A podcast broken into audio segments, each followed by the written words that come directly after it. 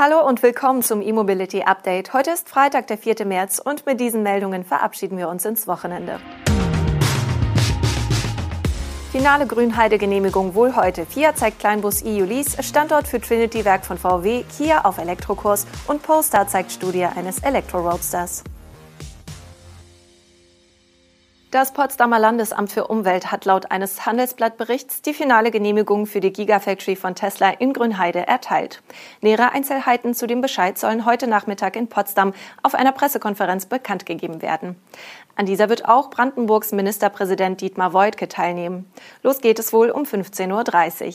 Tesla hatte die Fabrik im Herbst 2019 angekündigt und seitdem schrittweise auf Basis vorläufiger Genehmigungen errichtet. Also immer mit dem Risiko, alles wieder zurückbauen zu müssen.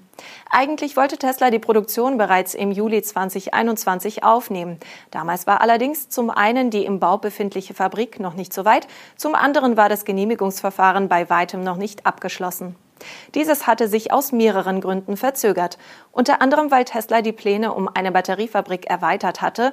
Wie das Handelsblatt schreibt, sind zwar immer noch nicht alle Vorbehalte wegen möglicher Störfälle und des Wasserverbrauchs ausgeräumt, diese wiegen aber offenbar nicht so schwer, dass eine weitere Verzögerung gerechtfertigt gewesen wäre. Tesla baut derzeit schon auf Basis einer Vorabgenehmigung bis zu 2000 Model Y Performance. Diese Fahrzeuge dürfen aber nicht verkauft werden. Mit der umweltrechtlichen Genehmigung kann Tesla aber noch nicht mit der Serienproduktion verkaufsfähiger Autos beginnen. Dazu ist noch eine separate Betriebserlaubnis notwendig. Laut früheren Angaben könne es von der erteilten Genehmigung bis zur Betriebserlaubnis nochmals einige Wochen dauern. Ein Bericht des Tagesspiegel von Anfang dieser Woche legt aber nahe, dass man zumindest in der brandenburgischen Staatskanzlei zuversichtlich ist, dass die Betriebserlaubnis sehr zeitnah auf die finale Genehmigung folgen kann.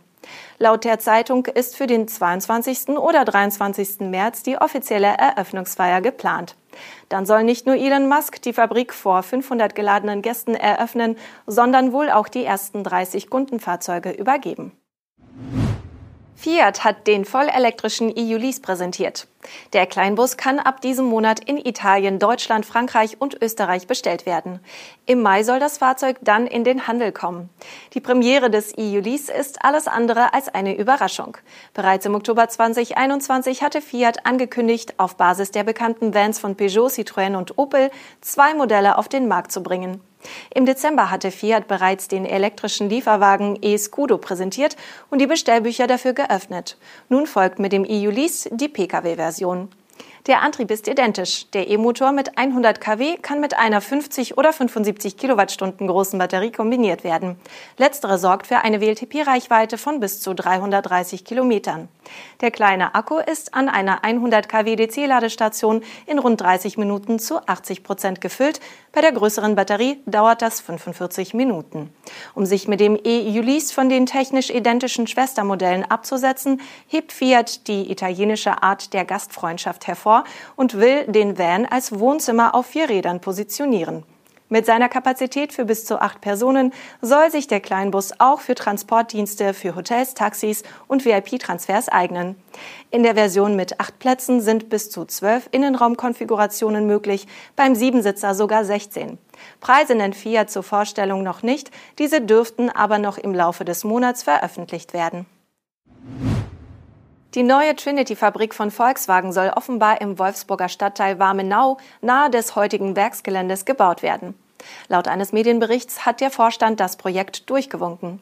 Wie das Manager-Magazin unter Berufung auf Beteiligte schreibt, soll nach dem Vorstandbeschluss am Freitag auch der Aufsichtsrat grünes Licht geben. Die Elektroautofabrik solle gut 2 Milliarden Euro kosten. Die Kapazität soll zügig von anfangs 100.000 bis 150.000 Autos pro Jahr verdoppelt werden. Seitens Volkswagen bestätigt ist der Bericht aber nicht.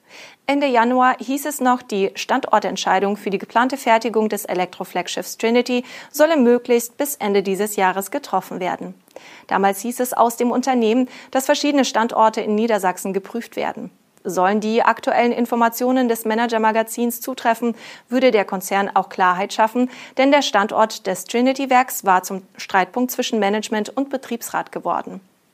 Die Arbeitnehmervertreter forderten Planungssicherheit für die Wolfsburger Angestellten, denen bei dem Bau des Werks in anderen Teilen Niedersachsens ein Arbeitsplatz weit weg vom Wohnort gedroht hätte. Das wäre aber nun vom Tisch. Warmenau liegt nördlich der Konzernzentrale am Mittellandkanal. Nach Hyundai will nun auch Kia bei der Elektromobilität deutlich schneller werden. Laut der neuen Strategie werden die Absatzziele deutlich nachgeschärft. Stand Februar 2021 ging Kia in seinen Prognosen noch davon aus, im Jahr 2030 rund 880.000 batterieelektrische Autos zu verkaufen. In dem nun vorgestellten Update rechnet Kia für 2026 bereits mit 807.000 Elektroautos und 2030 dann bereits mit 1,2 Millionen. Inklusive der Hybride und Plug-in-Hybride soll der Absatz elektrifizierter Modelle bis 2030 zwei Millionen überschreiten. Zusammen mit den ebenfalls ehrgeizigen Zielen der Schwestermarke Hyundai würde der südkoreanische Konzern 2030 auf einen Absatz von über drei Millionen Elektroautos kommen. In den nächsten fünf Jahren soll es dafür von Kia 14 Elektromodelle geben. Ab 2023 will die Marke mindestens zwei Stromer pro Jahr auf den Markt bringen. Darunter sind auch zwei elektrische Pickups und ein günstiges Einstiegsmodell. Da Kia nach eigenen Angaben davon ausgeht, dass mehr als 80 Prozent seiner Elektroverkäufe im Jahr 2030 aus Korea, Nordamerika, Europa und China kommen werden, wird auch die Produktionsplanung angepasst. Konkret kündigt Kia die Produktion von kleinen und mittelgroßen Elektrofahrzeugen in Europa ab 2025 an.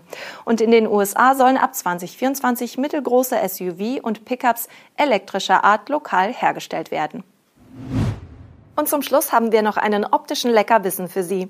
Unter dem Projektnamen Polestar O2 hat die schwedische Elektroautomarke einen elektrischen Roadster vorgestellt. Dabei handelt es sich um ein viersitziges Hardtop-Cabrio. Dessen Alu-Karosserie ist besonders steif, was für ein besseres Ansprechverhalten und ein sportliches Fahrerlebnis sorgen soll. Optisch nimmt der Roadster einige Elemente der Studie Precept aus dem Jahr 2020 auf, die bekanntlich im Serienmodell Polestar 5 mündet. Scheinwerfer und Heckleuchten erinnern stark an den Precept, auch die kurzen Überhänge. Dank einiger versteckter Designmerkmale soll der Sportwagen eine gute Aerodynamik aufweisen und so ausreichend Reichweite bieten.